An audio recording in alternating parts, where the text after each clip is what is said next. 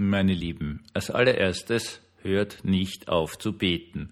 Ihr wisst, wir haben eine ganz liebe Schwester in dieser Internetgemeinde drinnen, die jetzt wirklich ganz, ganz arge Probleme mit einem Auge hat und eine, eine furchtbare Leidensgeschichte hat äh, in Bezug auf Unfähigkeit äh, deutschen medizinischen Systems, Augenärzte oder irgendeine Betreuung zur Verfügung zu stellen. Darauf gehe ich dann vielleicht morgen ein mit Ausschnitten aus äh, Audio-Files, die sie mir geschickt hat, was sich da oben abspielt ist wirklich nur noch krank.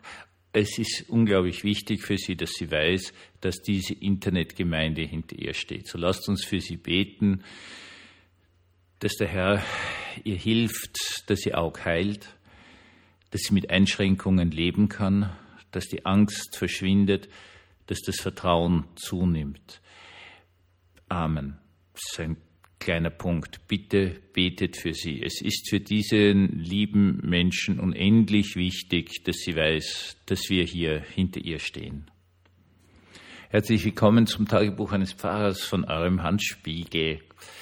Also, es geht mir heute schon ein Stück besser. Ich habe zwar diese Nacht katastrophal geschlafen, wieder äh, zweimal in der Nacht aufgewacht und haben ein neues Leiberl anziehen müssen, weil das andere so komplett durchschwitzt war. Nichtsdestotrotz fühle ich mich langsam wieder wie ein Mensch und bin sehr, sehr dankbar, dass ich eine hier funktionierende medizinische Betreuung habe und dass es doch irgendwie Antibiotika gibt, die offenkundig jetzt beginnen, ihre Wirkung zu zeigen und das ist was ganz Wunderbares. Das heißt, wir werfen uns voller Freude auf den morgigen Sonntag, um zu hören.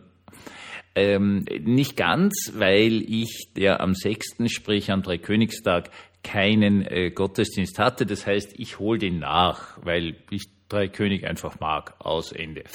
Punkt eins: Drei Könige steht nicht in der Bibel. Es steht drinnen Magoi.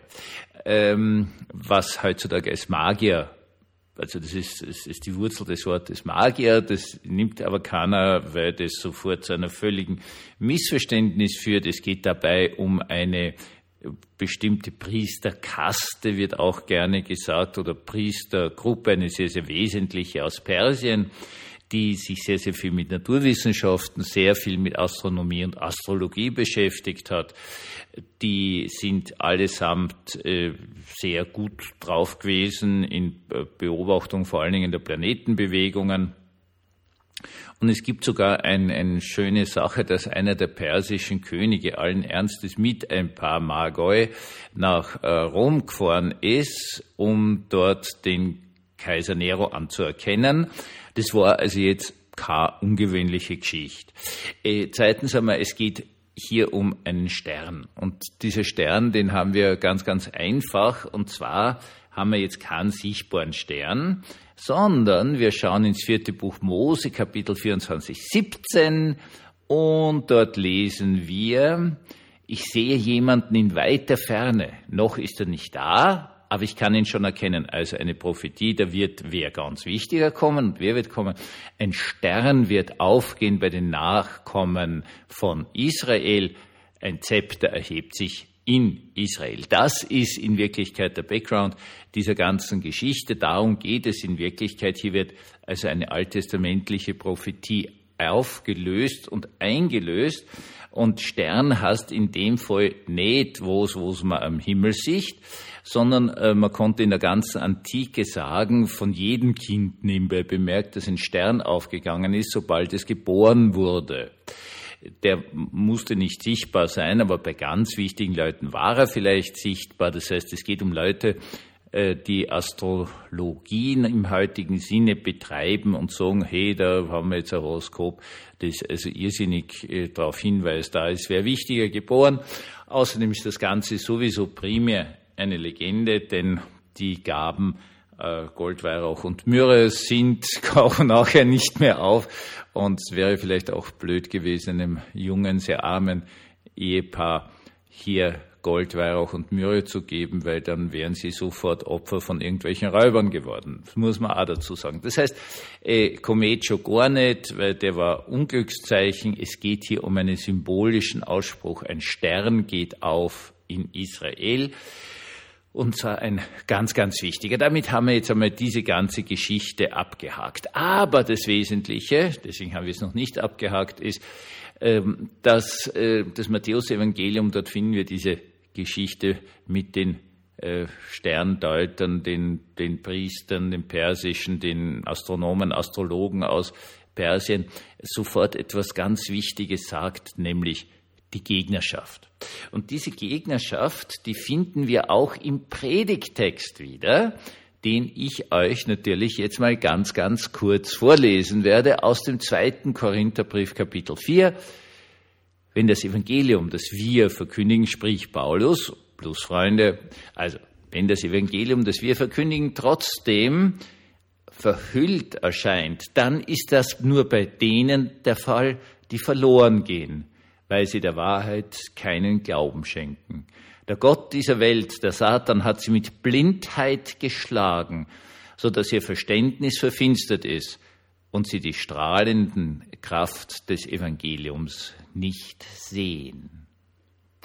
Denn derselbe Gott, der gesagt hat, aus der Finsternis soll Licht hervorstrahlen, der hat es auch in unserem Herzen hell werden lassen, damit auch andere durch uns in Jesus Christus den vollen Glanz der Herrlichkeit Gottes erkennen. Herr, segne dieses Wort an uns. Und jetzt ist wesentlich einmal festzuhalten, dass sowieso äh, die, die Sterndeuter-Episode von Anfang an sagt, also da gibt's Gegnerschaft, ganz furchtbare Gegnerschaft. Da gibt's den König Herodes und seinen ganzen Hofstaat, die zutiefst erschrecken, als ihnen gesagt wird, da ist ein neuer König geboren und sofort versuchen, was gegen dieses Kind zu unternehmen. Es geht um die Gegnerschaft, es geht um Leute, die sehr reich sind, äh, also Herodes der Große, nicht Herodes Antipas, das ist der äh, Bur von ihm bei der Kreuzigung, sondern Herodes der Große, war sehr, sehr, sehr reich. Er war zwar König von Israel, aber er hat sich da über seinen Freund dazu äh, nennen lassen durch Augustus und war ein unglaublich guter Geschäftsmann. Das muss man sagen. Er hat also für Israel eigentlich sehr viel erreicht, dieses furchtbare Pampa, Provinz, irgendwas hat er sozusagen ins nullte Jahrhundert oder ins erste Jahrhundert hineingezerrt mit Wasserleitungsbau und Bädern und, und, und, und. Er war ein toller König, so gesehen. Aber er war eigentlich kein König in dem Sinn, sondern er war ein Geschäftsmann. Er war vorher Geschäftsmann und hat gesagt, okay, lieber Augustus, gib mir doch dieses Land, ich mache was aus dem. Augustus drauf, du wirklich? Das ist ja wirklich das letzte Kaff da unten. Nein, nein, ich mache da schon was draus. Und hat auch was draus gemacht, hat auch äh, Jerusalem irrsinnig ausgebaut, war extrem geschickt. Und er liegt offenkundig in dieser Ebene drinnen des äh, Herrn, des Gottes dieser Welt. Und das Gott dieser Welt pff, sieht man sehr deutlich ist schlicht und ergreifend immer das gleiche Geld. Ja, äh, Herodes der Große war ein Geschäftsmann, hat ähm, sehr, sehr viel Geld gemacht dadurch, dass er Israel ausgebaut hat und sehr attraktiv gemacht hat als Endpunkt von Karawanen, die vor allen Dingen Weihrauch aus Arabien und, und Äthiopien, äh, Jemen heutiger gebracht haben, was ein irrsinniges Geschäft war. Das war also so in der Größenordnung wie heutzutage Erdöl handeln. Und natürlich will der sich in seinem Geschäft nicht stören lassen. Nun gibt es diese Aussage, also der Gott dieser Welt, sprich Geld, Besitz, Macht.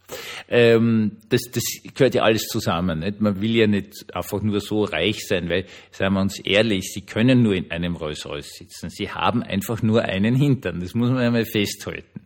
Äh, es ist, ich gönn's jedem Menschen auf der Welt, dass er 50 Rolls-Royce hat wenn ihm das Spaß macht und wenn er ein ordentlicher Mensch ist und halt mit sehr viel Arbeit sehr reich geworden ist und auch ein soziales Gewissen hat, dann soll der Spaß haben an seinen 50 Rolls Royce.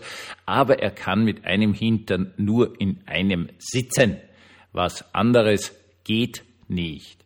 Und das ist natürlich eine äußerst spannende Geschichte. Das heißt, warum wollen die Leute immer mehr haben, obwohl sie ja schon genug haben?